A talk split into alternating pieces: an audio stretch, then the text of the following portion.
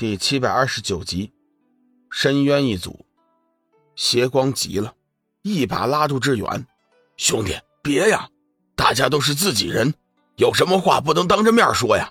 你要是走了，不是打我的脸吗？”回过头来，邪光脸色不悦，冷声道：“妹子，你有什么话尽管当着志远兄弟的面说，大家都是自己人，没有什么抹不开面子的。”邪妹儿。见二哥有些动气，不敢怠慢，急忙道：“二哥，你先别生气了。其实，我是想说大哥的事情。”邪邪提到大哥，邪光明显不太高兴。邪邪又出了什么事了？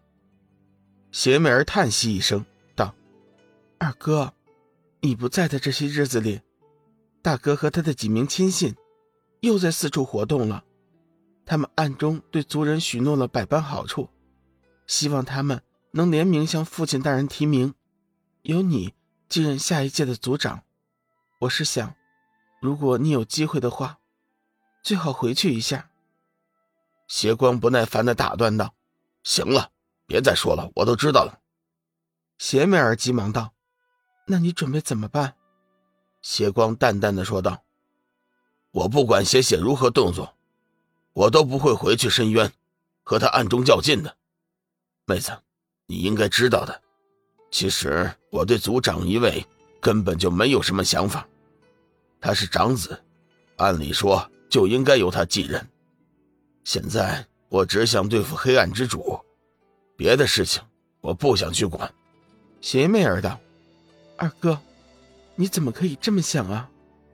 父亲一直都很看好你的。”他们都希望下一任的族长由你来担任，只有你，才能带领我们深渊一族，克服重重困难，重建家园，走上富强之路。大哥的为人你也是清楚的，一天只知道游手好闲的，拈花惹草，不思进取，又没有半点本事。他若是做了我们深渊一族的族长，到时候我们大家就完了。我知道你淡泊名利。对族长之位没有兴趣，但是，你也应该为我们族人想一想啊，妹子，你说的这些我都明白。邪光道，可是你想过了没有？我们深渊一族现在面临的最大困难是什么呀？是一个几乎无法战胜的黑暗之主。如果我们不能将他打败，我们深渊一族将面临被灭族的危险。在这个危机的时刻。想办法打败黑暗之主是最重要的事情。至于什么族长、权力，这些东西，无不是建立在深渊一族存在的基础上。如果我们被灭族，一切都不会存在。妹子，你回去告诉邪邪，把我的话告诉他，希望他能明白。深渊一族在这个时候只能团结在一起，拧成一股绳子，否则的话。我们被灭族的几率会很大的。说到大哥邪血的行为，邪光甚至有些悲哀。身为深渊一族的大皇子，他除了投机倒把、勾心斗角，全身几乎身无长物。可是，就这么一个人，他偏偏是大皇子。深渊一族是个极为守旧的种族，在大多数人的心里，大皇子邪血是当之无愧的。下一任族长的候选人，即便是他们都知道他是那么的无能和不堪，这便是邪光面临的尴尬。二哥，我都记住了，我一定会把你的话带给大哥的。我先走了，你要多多保重。邪媚儿对着两人行礼后，顿时化作一道青烟，消失不见了。志远在整个过程中并没有说话，只是静静的。聆听着兄妹俩的对话，志远突然发现，邪光竟然是如此的高尚。邪光，你真的要放弃族长的位子吗？志远突然问道。邪光苦笑一声：“我不得不放弃啊。我们深渊一族是个保守的种族，在他们的心里，长子就是下任族长的不二人选。虽然……”父亲和一些有志之士比较看好我，但是族中大部分人还是拥护着血血。虽然他们都知道血血是个二世祖，无能之辈，但是他们还是选他做族长，我无能为力。志远有些动气：“你的族人怎会如此的愚蠢？明知道血血的为人，还要推选他为族长，真怀疑他是不是弱智啊？”邪光再次苦笑一声：“其实我也无法理解他们的想法，但是他们确实是如此。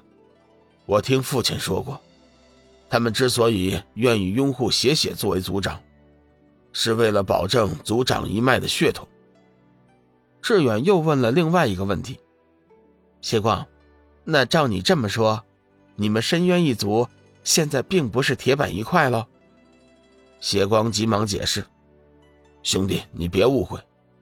其实目前来说呢，我们深渊一族还是很团结的。我的父亲凝聚力很强，相信在他退位之前，深渊一族的内部是不会出现矛盾的。对了，兄弟。”你认为老大有几成可能会帮助我们对付黑暗之主呢？邪光郑重的问道。志远想了一下，：“你问的这个问题，其实我也无法回答。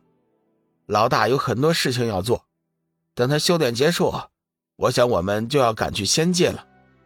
仙界的事情一了，他很有可能会离开这里。”邪光急忙道：“离开这里？老大要去什么地方？”志远不便多说，我现在只能告诉你，老大很有可能会离开我们现在所处的这个空间，去到另外一个世界去。邪光一下子就急了：“兄弟，这究竟是怎么回事？老大是对付黑暗之主的唯一希望啊！如果他都不在了，那我们怎么办呢？天下苍生，万物生灵，又该怎么办呢？”志远沉声道：“邪光。”老大常对我们说：“其实他宁愿做一个普通人，过着宁静而幸福的生活。他不是菩萨，也不是救世主，他可能去做一些力所能及的好事，但绝对不会为了所谓的天下苍生而放弃自己的理想。有些情况，我必须提前告诉你。黑暗之主的事情，其实你不能太依赖老大。”邪光失声道：“怎么会这样？老大体内具有生命之灵，他和黑暗之主注定就是宿敌，对抗黑暗之主可以说是他命中注定的事情。他怎么可以这样啊？我不信！等老大出关，我一定要问问他，这究竟是怎么回事。”